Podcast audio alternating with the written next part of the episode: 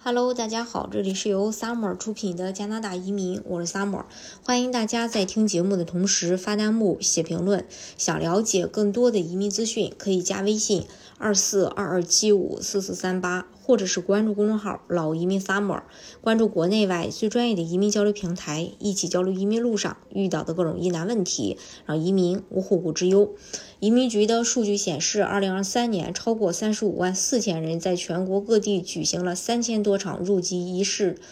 呃，成为加拿大公民。从数据来看，二零一九年入籍加拿大的人数是二十五万零五百一十三人，二零二零年是十一万零九百八十九人，二零二一年是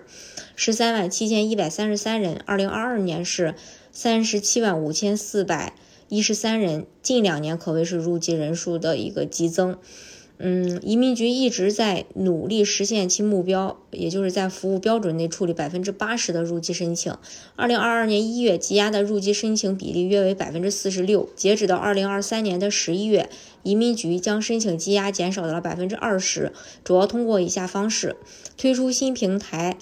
呃，推出新平台供申请人在线完成公民测试。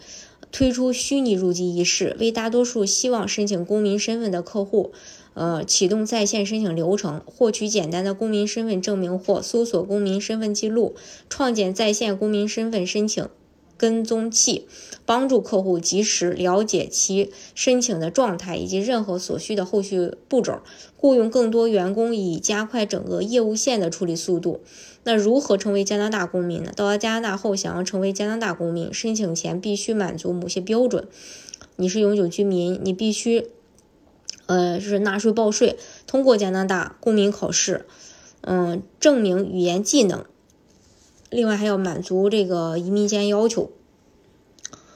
嗯，移民局允许永久居民申请加拿大公民身份，但必须满足申请公民身份之前的五年内在加拿大实际住了三年，也就一千零九十五天。仅考虑申请日期之前的五年，在该五年内作为永久居民在加拿大度过的每一天都算算作是一整天。在成为永久居民之前，作为临时居民或受保护的人在加拿大度过的。每一天都算作半天，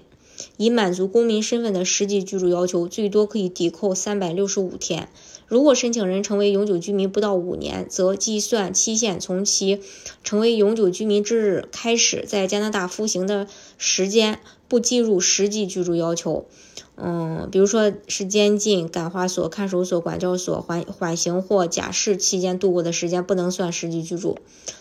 嗯，那有这个加拿大公民身份有什么优势呢？好处就是，